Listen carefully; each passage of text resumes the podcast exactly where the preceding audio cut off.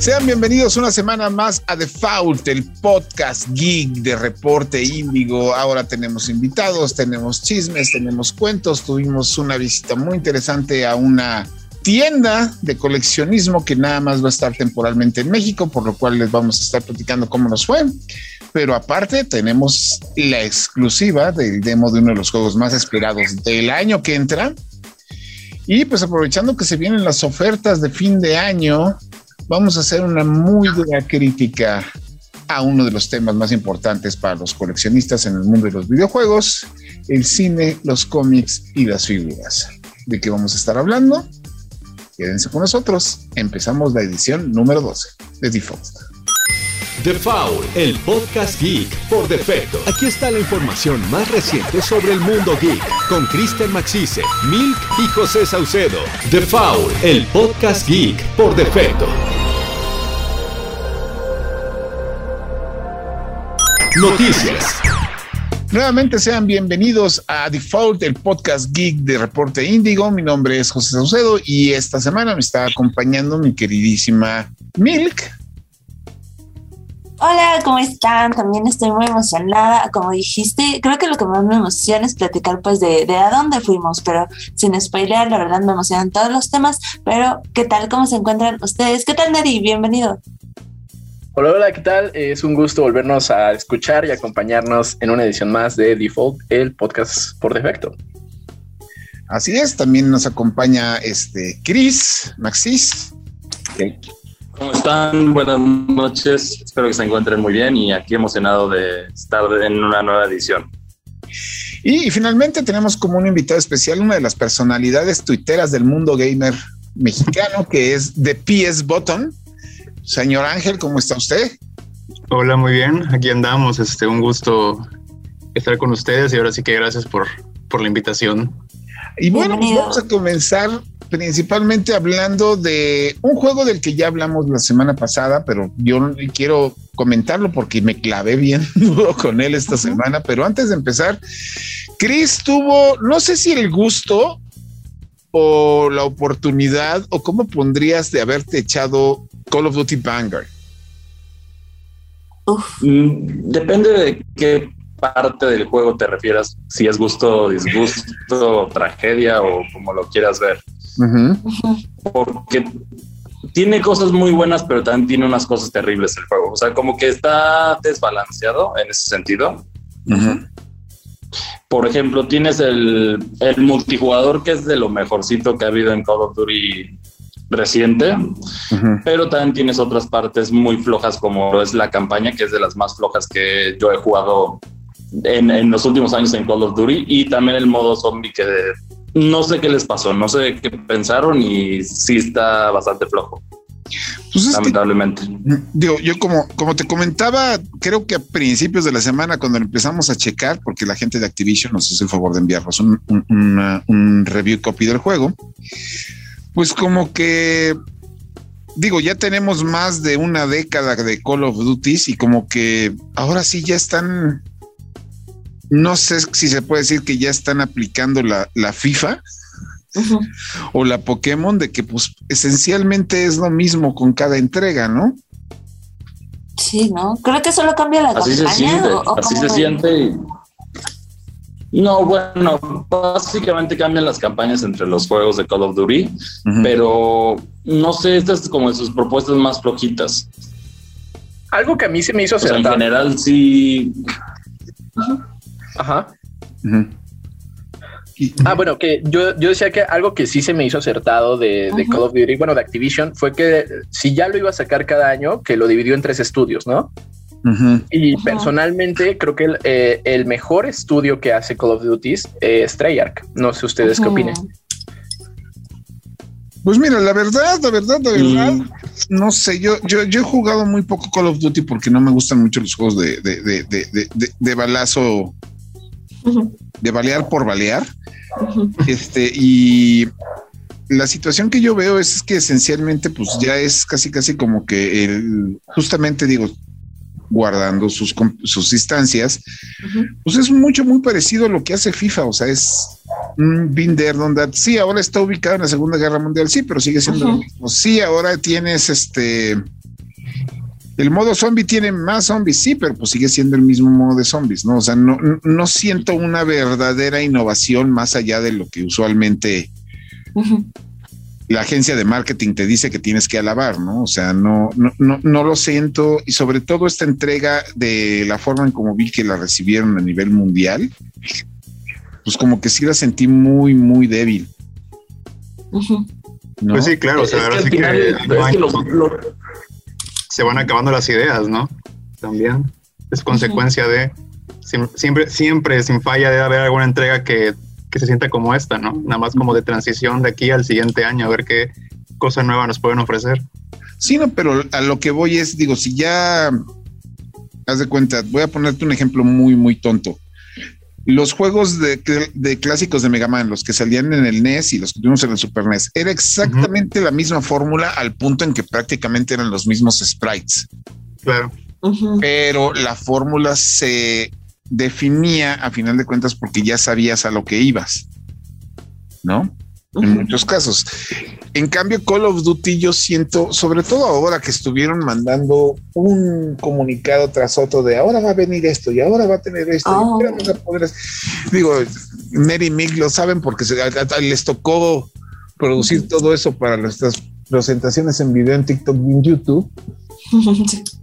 de que se esforzaban en convencerte de que todo lo nuevo del juego y a la mera hora, pues como nos comenta Chris, cuando lo agarraste, pues no hay nada diferente. No hay nada diferente que digas, wow, esto va a definir el juego como ha, como, ha pasado ahorita.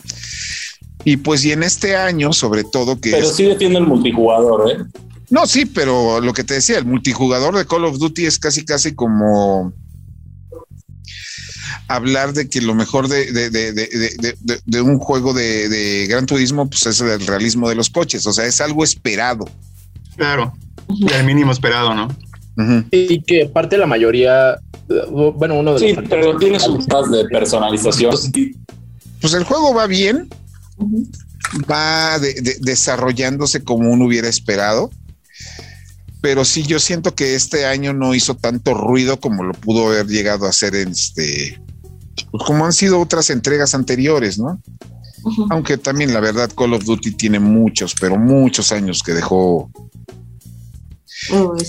de, ser el juego impactante e influyente que debiera. Ahora nada más, pues para el género nos queda nada más la entrega de Electronic Arts, que a ver cómo le va a ir a su Battlefield.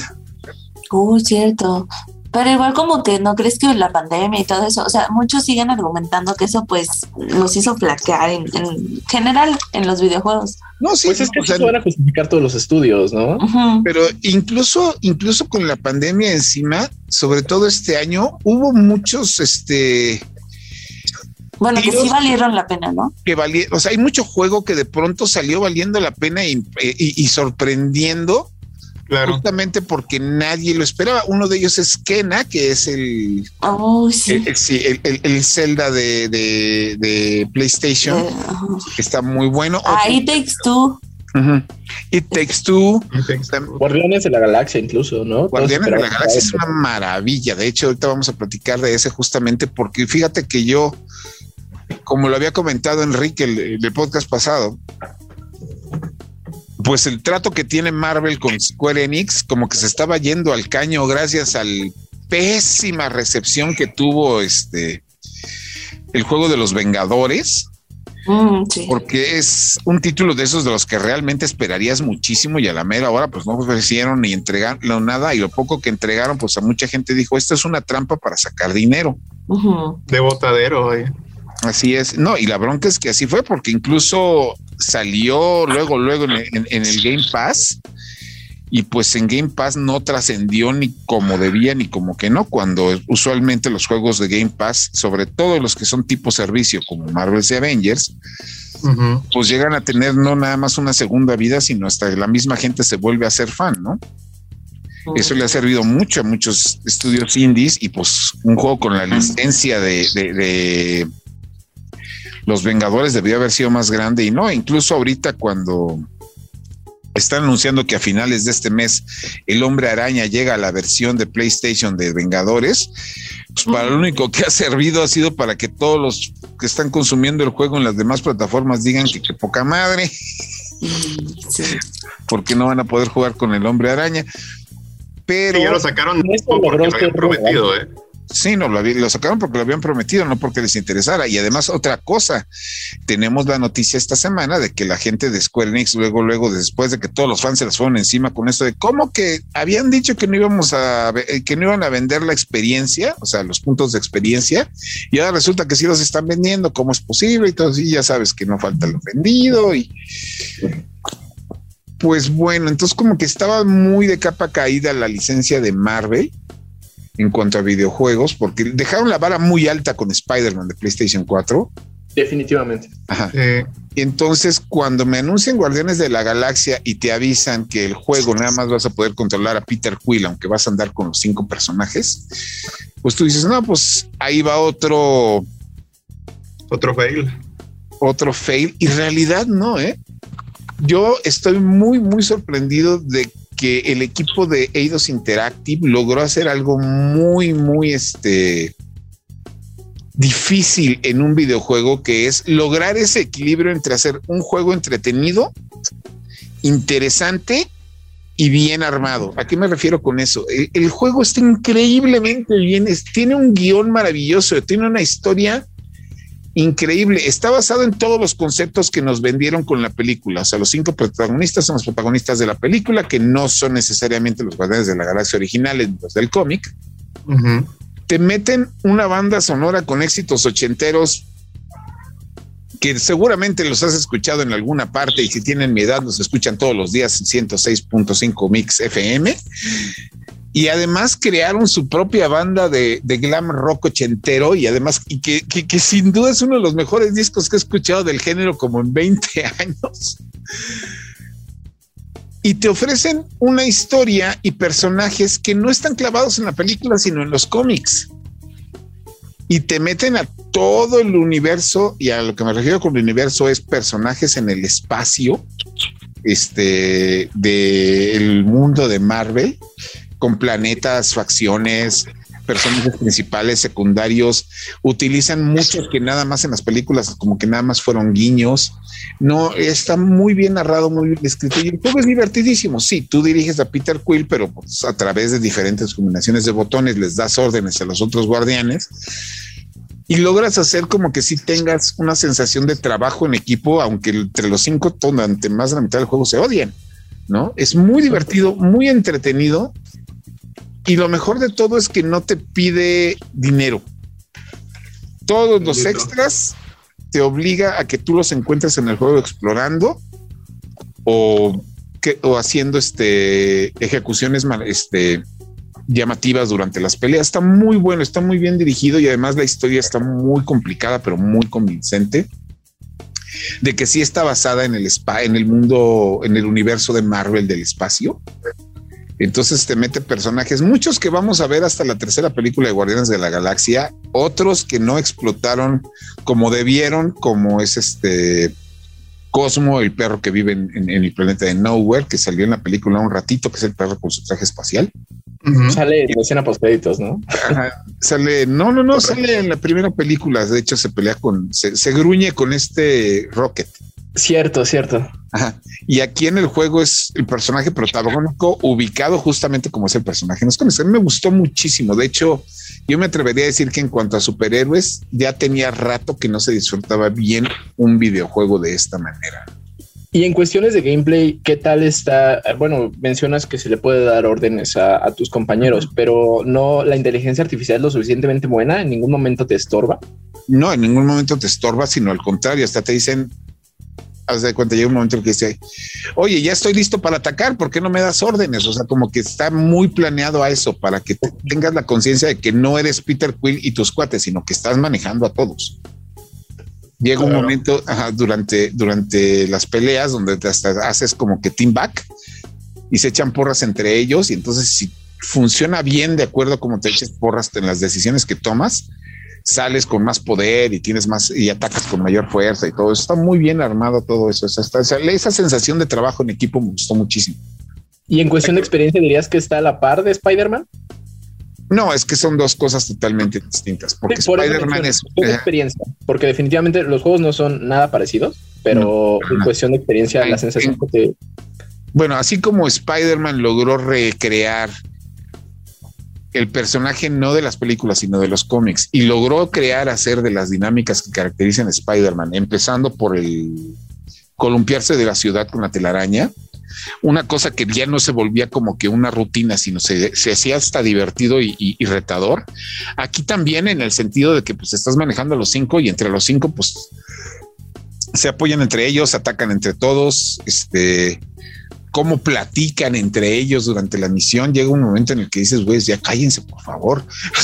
pero está muy bien armado en cuanto a la experiencia de lo que sería el equipo, ¿no? Está en el equipo. Exacto. ¿Cómo sería el equipo de Guardianes de la Galaxia del cómic reinterpretado con el estilo de las películas? ¿no? Entonces está muy entretenido el juego, muy divertido sin caer en lo ridículo, ¿no? Y pues. que básicamente valió, la pena todas las quejas del Avengers. No, sí, no, pero de todas maneras, no, esto, esto no tiene que ver con, con, las quejas de Avengers, porque Avengers lo hizo Crystal Dynamics, e incluso por ahí hay una declaración que se hizo perdediza, pero por ahí la tienen varios medios guardada, donde Square Enix dijo, sí, pues no se le debimos haber dado a estos güeyes. Los dos juegos, ¿no? el, de Avengers y el de y Eidos Interactive, pues sí supo lo que estaba haciendo con la gente, con, con, los Guardianes de la Galaxia. Ahora, pues esperemos. A ver. solo debería dedicarse a hacer Tomb Raiders. No, pues acuérdate que no, pues Eidos Interactive hasta que le quitaron Tomb Raider funcionó. Eso es cuando se lo pasaron a Crystal Dynamics y todo. Y de todas maneras, Tomb Raider, digo, y discúlpenme, las personas que, que, sean fanáticas de Lara Croft, pero el último juego de Tomb Raider, el de la sombra de Tomb Raider, se me hizo horrible. y además me molestó mucho de que aplicaron la legendaria, que es siempre me ha llamado mucho la atención en ese aspecto de que a nivel de, industria, si vas a hablar de cultura japonesa, no la puedes mezclar ni con la filipina, ni con la china, ni con la taiwanesa, ni con la hindú, ni nada. O sea, como que sí respetan mucho esas diferencias, ¿no? Igual, este, no es este, todos los pueblos del norte vikingos, los que están de un lado no son los mismos que están del otro. O sea, como que ese tipo de diferencias, igual incluso hasta cuando estamos hablando de nativos americanos y todo eso, como que sí saben separar culturas y respetan mucho eso. Pero cuando se trata de Latinoamérica, y ese es el ejemplo más claro que puedes ver con Tom Ryder, pues aquí seas peruano, seas mexicano, seas de Belice, seas de Argentina, seas de Chile, pues es lo mismo. O sea, te meten en una, te meten en una villa, este, en una villa maya donde todo el mundo tiene, donde tiene, tiene vestimentas y, y incas, este, reliquias mayas, reliquias aztecas, reliquias olmecas, te manejan de chile, mole y pozole todo como si fuera lo mismo. Entonces, pues eso me molestó. Y la bronca de los juegos de fantasía es cuando están tan mal propuestos que te sales de su fantasía para darte cuenta cómo la están regando, dices, ok, aquí está algo mal en el juego. Y yo me di cuenta de eso cuando en una parte del último Tomb Raider te toca explorar un galeón español que está perdido en un cenote en medio de Perú. y ese icono dices, ¿cómo llegó esto aquí? no, olvídate que sea físicamente imposible. O sea, el hecho de que ya te entre esa idea mientras estás explorando, dices algo, la inmersión acaba de valer queso.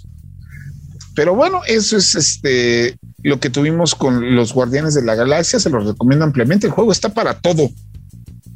Sí, hasta para Switch, eso me sorprendió bastante, porque el juego se ve bastante bien. O sea, siento que sí, mucho. Y además está, y, vale la pena, señores. Ah, y otra cosa, ya sí lo debo reconocer. Yo casi no juego juegos en español, pero aquí por tres cuestiones de cinco, seis y siete años lo estoy jugando en español. Este, el doblaje está muy bien logrado. Muy, muy, bien, logrado. Entonces te ahí me ahorro la parte donde tengo que explicarles a todo el mundo qué es lo que está pasando. Pero bueno, ahorita eso nos sigue a otra, la siguiente nota del, del día, que es algo que quería platicar con esta Milk, que es justamente eh, cuando estaba la demanda de Apple contra Epic, que ya no supe si la ganaron, la perdieron o se quedaron iguales. Se revelaron ciertos documentos donde decía qué personajes venían a, a unirse al reparto de, de personajes de Fortnite y pues ahí estaba ya el rumor más grande y más quemado de todos en esta industria este año, uno de tantos, que era de que Naruto se iba a, entrar a, Fortnite. Sí, la verdad me emocionó mucho esa noticia eh, pero dije, no, no creo que sea verdad. Y, después de eso hubo como ciertas eh, filtraciones ya más físicas y hasta gente que hacía sus fanarts, pero ya es una realidad. Todavía lo que no hay es, o sea, cómo se va a ver. Eso me preocupa mucho porque hay muchos memes como que se imaginaban a John que es eh, como el personaje principal, el que querían meter a Smash, pero vestido de Naruto. Imagínate, si dan eso, no, por favor. Pero bueno, yo creo que va a llegar los personajes como tal. Y, bueno, yo vi una filtración en la cual estaba Kakashi, eh, Sasuke, Sakura y Naruto. Imagínense que sí sea un pack de ellos cuatro y cada uno tenía su mochila. Eh, Kakashi siempre estaba con su perrito Pakun y pues yo creo que ese sería su mochila. Entonces estaría muy, muy bien. Y bueno, la actualización va a ser el día 16 porque pues ya está anunciadísima y ahí yo creo que se va a meter a la tienda. No sabemos si va a ser con pagos o con dinero real. Si es un pack, yo creo que sí va a ser con dinero real.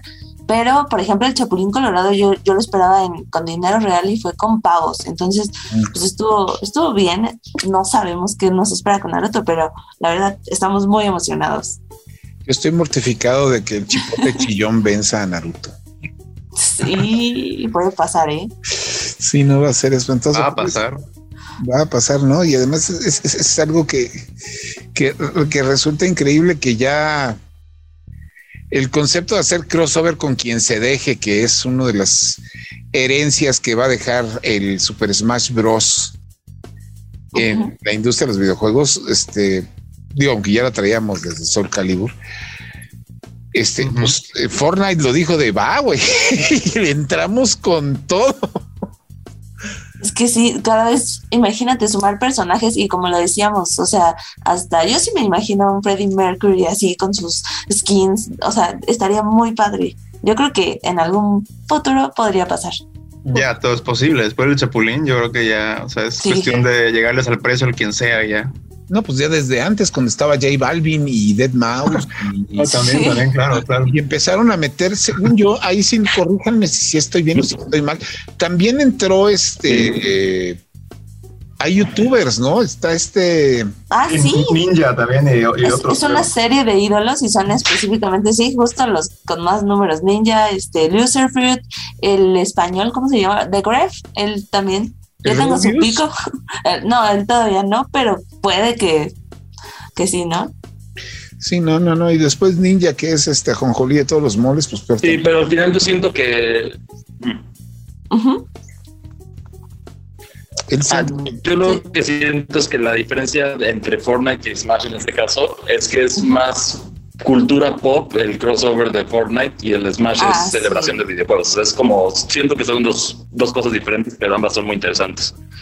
Pero al final del día, el gran perdedor de todo esto sigue siendo el PlayStation All Stars. Ay, no. sí, bueno. Tiene o esponja. Es el liceo. No, no, ese es el Nickelodeon. Ah, siento. Sí, no, pero es que el PlayStation All Stars trascendió porque todo el mundo le hizo el feo pero pues nadie quiere jugar con Sackboy. No, es, that's a fact, es un hecho. Y bueno, pues finalmente, este, no sé si el, internet de Chris les permita comentarnos todo lo que se ha soltado de Pokémon. Lo, lo, voy a tratar de hacer de cualquier manera. A ver. Venga. Venga. Pero bueno, o sea, sí, ahora sí salieron una cantidad enorme de noticias de Pokémon. Bueno, no noticias porque fue ciertas personas que hicieron información, pero, pero bueno, resulta que ahora tenemos prácticamente toda la información de... Sí, sí, filtraciones de todo lo que es Pokémon Brilliant Diamond y Shining Pearl. Entonces ya sabemos qué podemos esperar Por ejemplo, para empezar, tenemos el Pokédex nacional completo desde desde, el desde primera generación hasta cuarta generación va a estar disponible en el juego, aunque no está desde el principio. Los eventos de esa generación, es decir, Darkrai, Shaming y posiblemente Arceus, que fue un evento que nunca se lanzó oficialmente en la versión original, pero estaba en los, en, en los datos, finalmente va a tener su lanzamiento en esta versión. Entre otras cosas, se han confirmado que Pokémon son, se pueden cazar shinies. Ha habido muchísima información, muchísima información, pero sí es una recreación bastante leal a los juegos originales y también más difícil. O sea, ahorita sí aumentaron la dificultad, que es lo que ha estado lo más interesante para los veteranos. Sí, no, pues justamente digo, ¿cuántos años tienen estos juegos? ¿Son unos que 10, 15?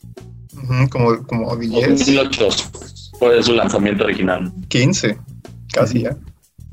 Sí, no, entonces este pues ya era hora de que de que modificaran algo. Además, este visualmente pues se ve bien, aunque no sé, yo ya este, ese tipo de reproducciones, a mí me hubiera gustado que mejoraran de una manera mucho más sensible todo lo que son los gráficos para que no se vean como que pues versiones nada más evolucionadas, sino que se vea realmente un juego nuevo.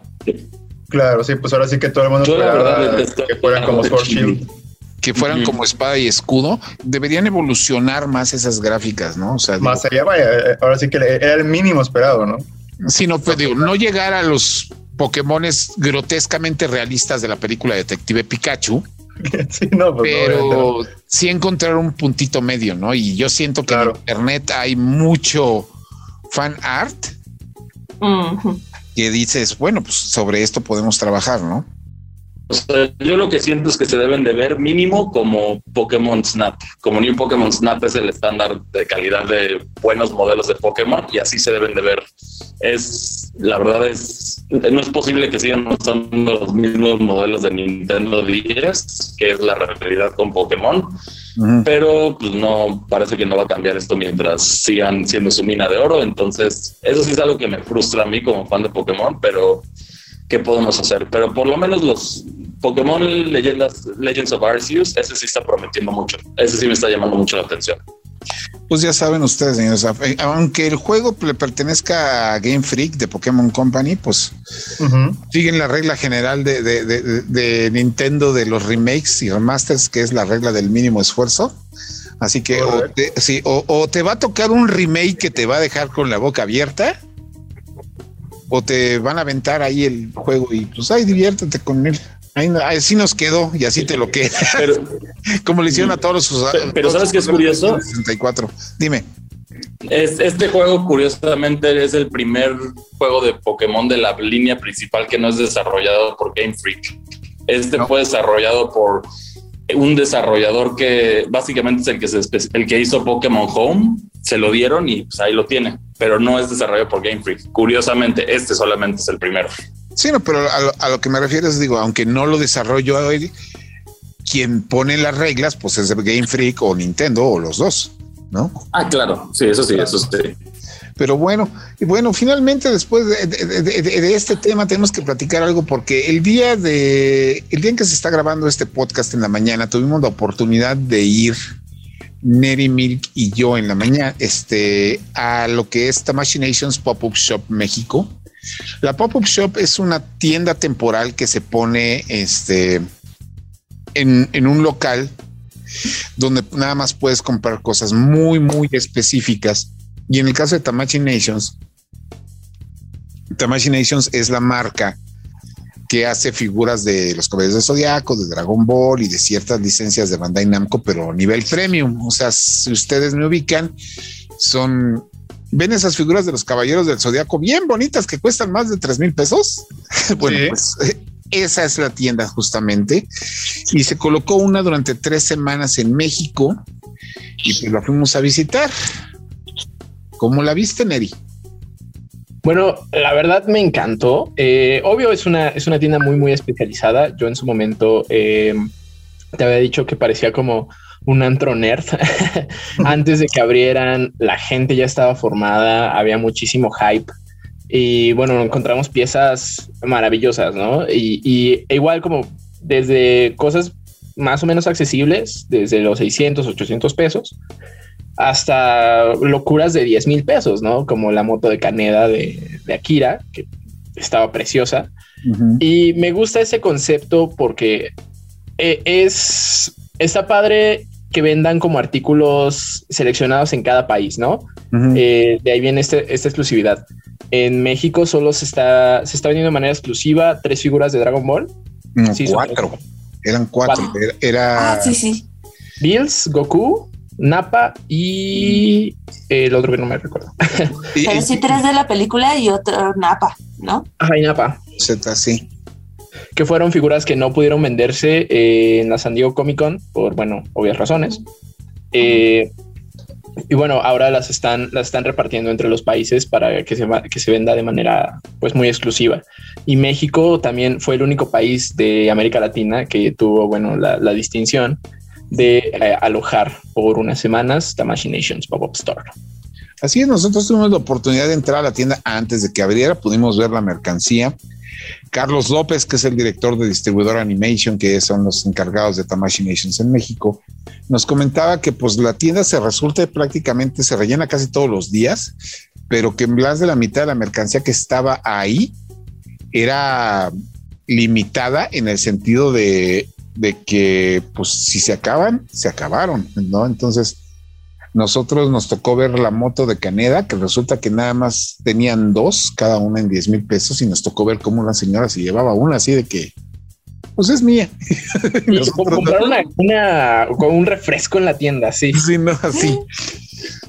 Entonces, este, eso fue por un lado. Por otro lado, este, estuvimos viendo muchas piezas de colección, otras que a mí me dolió saber que ya no iban porque yo estaba interesado en un Massinger Z y me dijo que se habían acabado. Entonces, Oh. este, eso ya había terminado. Pues ahí estaban, nos comentaron que cuáles, Milk, cuáles te habían dicho que eran las figuras que más se vendían. Mm, de franquicia, Ajá. pues Dragon Ball, o sea, general así muchísimo, y los Caballeros del Zodiaco, que hasta dijimos de wow, pues todos crecimos con esa, seguro por eso, y pues la pieza más cara que tenían, sí era la moto de Akira. Así es. Y lo que me llamó la atención también fue el punto de que me tocaron como se- nosotros nos este, estuvimos hasta que abrió la tienda y entraron los fans. Y sí me tocó ver como que cuatro o cinco personas llegaban a preguntar por un, por un caballero de Géminis. Ujú, Yo no entiendo por qué es el más popular. Y mira que sí, sí me aventé los caballeros del zodiaco varias veces. ujú. En cambio, tenían este a Capricornio, que es sí es Shura de Capricornio y Máscara de la Muerte de Cáncer, que pues ahí estaban y pues esos sí estuvieron inamovibles. Y otra cosa que me llamó mucho la atención, antes ya para despedir el tema, es que llegó un chavo, pero así de no se puso ni a, ni, a- ver qué había, ni se puso, no, agarró como siete, ocho figuras, se fue a la caja, pagó en efectivo y se fue.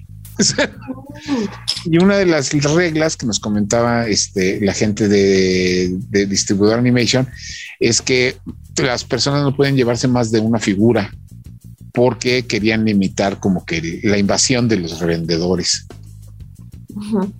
Sí, Y ¿no? que de todas formas, pues sí han tenido esos problemas, ¿no? De pronto los revendedores tienen pues ya sus artimañas en donde no solo va, va ya un grupo de personas y compran la misma figura. Era toda la familia, ¿no? Sí, sí, sí. Llevan, llevan a la mamá que ni tiene idea qué está haciendo ahí, nada más todos como gente loca y dicen, no, Mm. ya te llevas en la caja verde. Bueno, la caja verde. Ah, Cada quien agarre una. Así es. Y también vi otras estatuas que se me hicieron maravillosas, que era toda la selección de los personajes de Demon Slayer. Qué bonitas están. oh, y Y la franquicia que, que está despegando es esa, ¿no? Yo creo que Ajá. va a ser como eh, si llega a haber una próxima vez en la que Tamashi Nations regrese a México, yo creo que ya va a colocarse en el top a la par de Dragon Ball o los Caballeros del Zodiaco. No sé ustedes qué opinan. Sí. A mí lo que me llamó la atención justamente es que no había nada de Naruto. Oh, buen Y, es- eh, y- y según yo, Naruto funciona, porque incluso había hasta cosas de One Piece y las figuras de One Piece no estaban baratas. Y sí, Bueno, es One Piece por, es eterno ya. Ajá. Ajá. Y Bandai es muy, muy de Naruto, ¿no? O sea, No, pues Sí, yo soy en la licencia. Fueron muchos de ellos. Pero bueno, con eso terminamos nuestras notas generales. Nosotros este, nos vamos a un ID y regresamos con pues, el que podría decirse que es el tema de la semana. videojuegos. Y aquí estamos de regreso con lo que viene a ser una de las exclusivas que hemos tenido aquí el equipo de Indigo Geek, ya que uno de los juegos más esperados del próximo año es un título desarrollado por los creadores de la alabadísima serie de Demon, este, Demon Souls, que es este... From Software. ¿Eh? Ah, de que, bueno, los From Software. que crearon Demon Souls, que crearon Dark Souls, que crearon un juegazo de PlayStation 4 que se llama Bloodborne. Y ahora regresan con una nueva licencia que es Elden Ring. La característica de esta licencia es que el juego se supone que está escrito por el autor de Game of Thrones. Y pues bueno, el juego se estuvo retrasando, retrasando, retrasando, ya no se alcanzó a salir este año, pero como a manera de disculpa, los desarrolladores y Bandai Namco, pues decidieron poner de manera pseudo accesible una versión beta del juego para que vean más o menos cómo está la propuesta. Y pues nosotros ya estuvimos checando esa propuesta. ¿Cómo la viste, Neri? Bueno, algo que para todos los fans, eh, sí, sí les tengo que decir, quítense el miedo de que vaya a ser más sencillo. El juego sigue siendo un Soulsborne con todas las de la ley. O sea, es difícil. Mm, esta nueva iteración, que es el mapa abierto, me gustó mucho. Pero bueno, obviamente, eh, como jugamos una, una versión previa de- del juego, los glitches hicieron presentes y me asusta un poquito tomando en cuenta que pues de por sí From Software tiene problemitas de optimización. Eh, y con un mapa abierto, pues e- esa posibilidad, ese, rango de error eh, es más amplio. Eh, la verdad es que fueron errores mínimos, pero bueno, igual esta, el mapa abierto se sigue viendo muy, muy bien. Eh, la- el modo de contar la historia sigue siendo igual de, pues, como ambiguo, medio que lo deja la interpretación, con, pues, como vayas platicando con, con los personajes que, que te vas a encontrar a lo largo del mapa. Eh, pues en general es como si, no sé, Breath of the Wild y un Dark Souls hubieran tenido un hijito. Wow. Genial. Pero, ¿a qué crees que se haya debido el retraso? Justamente a esos bugs. Mm, No, la verdad yo siento que, eh, bueno, quieren, quieren impresionar, ¿no? Este juego eh, va a ser un- la sensación. Yo creo que desde ahorita no ha salido y todo el mundo está muy hypeado. Es Hidetaka Miyazaki con George R.R. Martin. Entonces quieren que el juego salga como que lo más pulido posible, este, cosa que la verdad yo respeto, porque pues sí, es, es precisamente un juego icónico eh, y es una oportunidad para, pues, para que nazca otro, otra trilogía, ¿no? Quizá como, como fue con Dark Souls o con Demon Souls. Entonces, ¿Comentar, Ángel? ¿Cómo? ¿Qué ibas a comentar? Ah, bueno, este, que, bueno, ah, siguiendo este punto, yo creo que también, pues en este caso sí, como tuvo un desarrollo medio, medio largo los últimos años, de lo que es, a este sí le pegó un poco la pandemia, definitivamente. Va a haber sido parte, parte de su retraso. Yo la verdad, pues no, no he tenido oportunidad de probarlo como tal, pero estuve viendo varios, varios gameplays yo en general, este, es una serie que, que me gusta, pero no, no soy así súper fan. O sea, he jugado Demon Souls, Dark Souls 3 y Bloodborne, Pero realmente lo que estoy viendo, o sea, me impresionó bastante, ¿no? O sea, porque tiene, o sea, parece que toma aspectos de todos estos juegos anteriores y los está juntando con, con esta mayor escala del- de, un mundo, de un mundo abierto. Y creo que podríamos estar así ante la evolución que necesitaba ya este, de Dark Souls 3 para acá. Y podría ser otro hit. Vaya, yo, yo, o sea, yo que no soy realmente fan, o sea, ya me compró completamente. O sea, lo, lo poco que lo poco que se ha visto se ve realmente sorprendente y se ve como un juego este que, que, que, que propone, ¿no? Y la jugabilidad se ve muy, muy, muy parecida en cuanto a dificultad, que eso es muy bueno después de tantas. Ahora sí que cada vez que sale un juego de ellos, siempre hay esta discusión de la dificultad, ¿no? Muchas, muchas personas estaban pensando que a lo mejor ya flaqueaban con este, pero pues no, las, las boss fights que se han enseñado no parece el caso, ¿no? y la verdad de la dirección artística como siempre se ve fantástica. Yo creo que debe estar en el radar de cualquier persona que haya que le guste alguno de los títulos anteriores definitivamente. A mí lo que me llama la atención es que lograron hacer que este George R. R. Martin terminara un proyecto, porque ya acabar algo, ¿no? Sí, que acabar algo, porque pues Game of Thrones ya eh, eh, eh, salió, se volvió un éxito de la cultura popular, se terminó arruinando solita, ya ahorita nada, ya es un recuerdo, y el güey no han terminado las, las novelas. Sí, ya imagínate, ya puras regalías nada más. Así es. Y bueno, retomando este, este punto de que pues, rescata muchas, eh, muchas mecánicas de juegos anteriores, está padre porque no solo las rescata, ¿no? Las refina y lo hace muy, muy bien. Algo que me sorprendió muchísimo fueron las hitboxes eh, o las cajas de colisión de, de los personajes. Están muy, muy bien ajustadas y para la gente que busca modo fácil, entre comillas, de este juego, eh, regresan las invocaciones, ¿no? Que es, ¿sabes qué? Este boss está muy difícil. Lo que voy a hacer es llamar a un jugador eh, externo que me quiera ayudar. Y eso también está muy padre porque siento que fortalece el sentido de comunidad en el juego. Así es. El título sale en mayo o en marzo del 2022. 25 de febrero. Ah, 25 de febrero del 2022. Ah, tú sale antes de lo que yo esperaba. Sí. Y ya, y, sale, ese es Play 4, Play 5, Xbox Series sí, Xbox One. Todavía es Play 5, Play 4, PC, Xbox One, Xbox Series. Sí, nada más. Sí, no, porque ese juego no lo va a aguantar un Switch ni queriendo. no, no, va. Se quema. Ahora os vamos a ver qué tal está. Obviamente, junto al anuncio de la fecha definitiva de salida del juego, se anunció que, como todos los grandes títulos, y a veces los no tan grandes que salen en esta industria, vienen con una edición especial. ¿De quién consta esa edición especial? Pues eso lo vamos a platicar en el siguiente segmento. Regresamos. Entretenimiento. Señores, el último tema de esta semana es uno que yo durante mucho tiempo este, he querido platicar, ya que una de las cosas que se empezaron a dar durante las finales de el tiempo de vida del primer PlayStation y que ya se popularizaron casi casi de manera absurda durante la época del PlayStation 3 eran las ediciones especiales de los videojuegos. ¿A qué nos referimos con ediciones especiales de los videojuegos? Pues son ediciones donde tú no nada más compras un paquetote donde no nada más viene el juego, sino que además te dan cosas adicionales al juego que te sirven como memorabilia. Algunos valen mucho la pena porque pueden ser estatuas, pueden ser libros, libros de arte, soundtracks, bandas sonoras.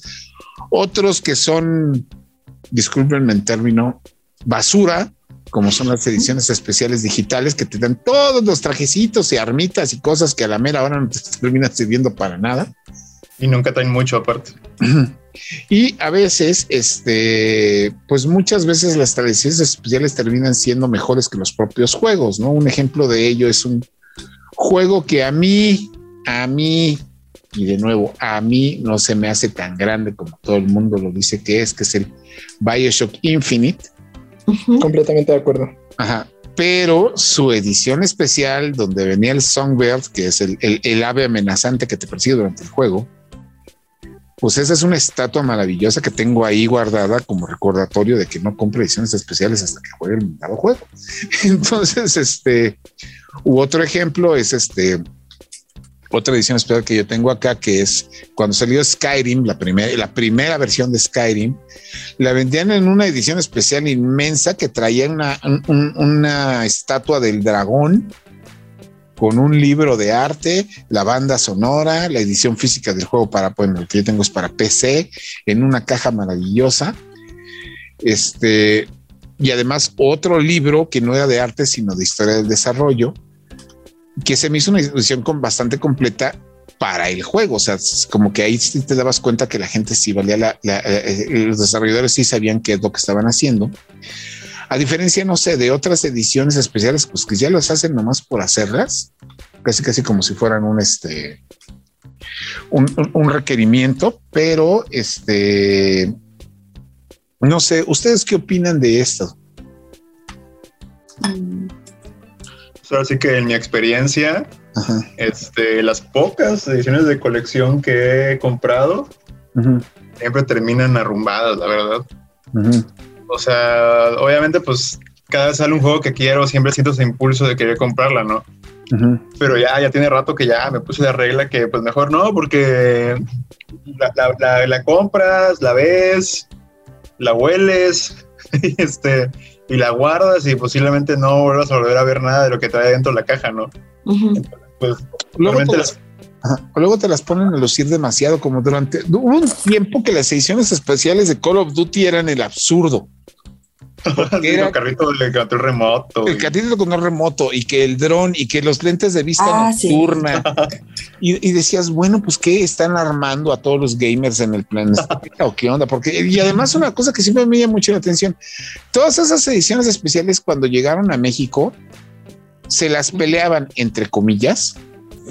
Y luego las terminabas viendo, este, bueno, para quienes no lo sepan, hay ciertas cadenas de tiendas de de videojuegos, de música y de varias cosas en México, que tienen en la Ciudad de México dos sucursales en el centro de la ciudad, donde no venden nada nuevo, sino ahí va a dar todo lo que son los saldos, cosas que no se vendieron en las demás tiendas.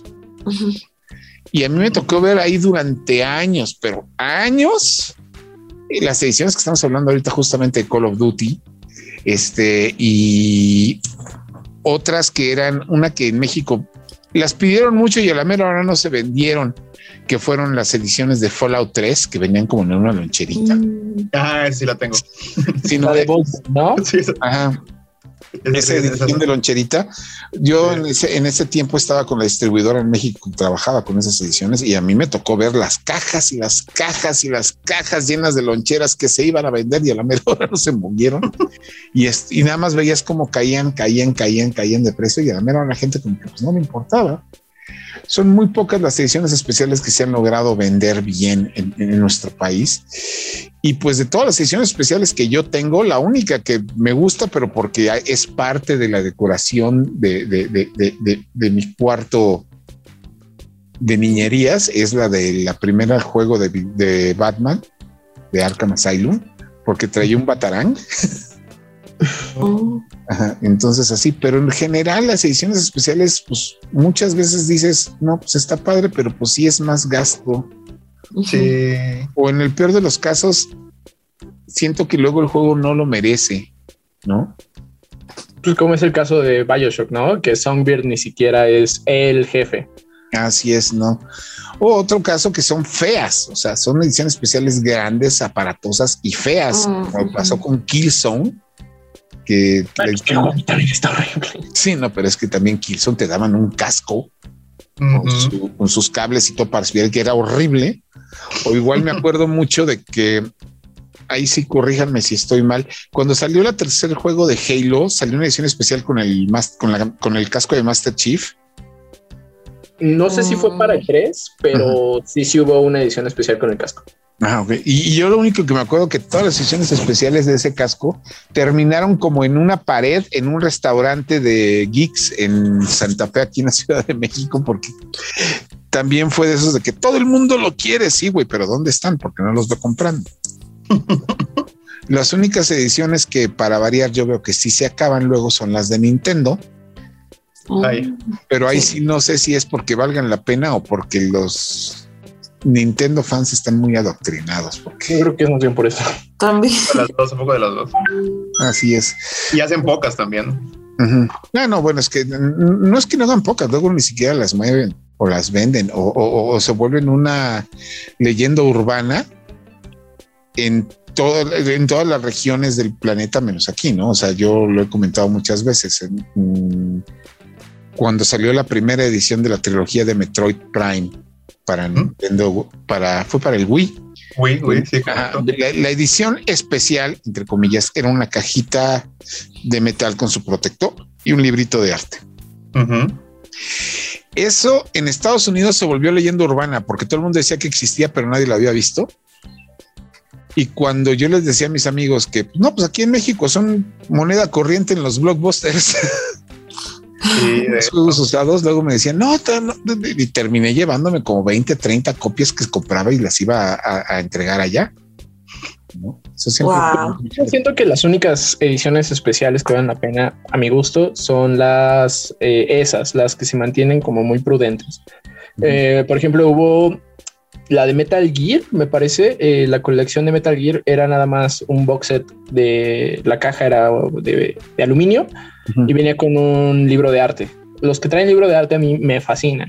Este y ya las figuritas y todo eso mm, no, no soy muy fan porque también eh, tienden a ser de muy mala calidad. Sí, no, no, los que, que son buena calidad te salen, es más cara la figura que el juego. No, como ocurrió con, ay, creo que fue The Last of Us, que la edición de colección de Last of Us 2 traía una figura, una mochila, el soundtrack, ajá, y todo, y además era una figura de calidad, pero si no, yo la vi y dije, no, pues nota que es de calidad, la edición de colección cuesta dos mil pesos más que el promedio. A oh. diferencia, no sé de otras que son absurdas, no me acuerdo, ay, es un videojuego de zombies en una isla, Desert Island, creo que se llamaba. Que la edición de colección que fue cancelada cuando la anunciaron porque dijeron están idiotas, era un cadáver. Y ahora cabe mencionar que esto no nada más lo limitamos a videojuegos, también en DVDs y en Blu-rays. Luego hacen cada edición especial que dices, bueno, o sea, aunque irónicamente en lo que se refiere a DVDs, las ediciones especiales tienden a ser más, recatadas o más atinadas, ¿no? Un ejemplo, la trilogía de Volver al Futuro, pues te la venden con el con el DeLorean. Ah, O como lo que hizo CD Projekt Red con Witcher 3, que, o sea, la versión normal trae un mapa, el soundtrack y una cartita de los desarrolladores. Sí, no, pero fíjate que ahora eso te lo venden como edición de colección cuando en la época del PlayStation 2 era el estándar, ¿no?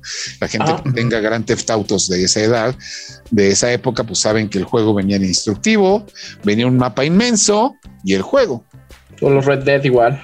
Oh, sí, sí está cool. No. A veces era algo especial en el primer tiraje del juego también, luego aplicaban eso. Sino como pasó, y obviamente el ejemplo clásico, el primer el primer y segundo tirajes de The Legend of Zelda en todas las versiones de cartucho, el cartucho era dorado.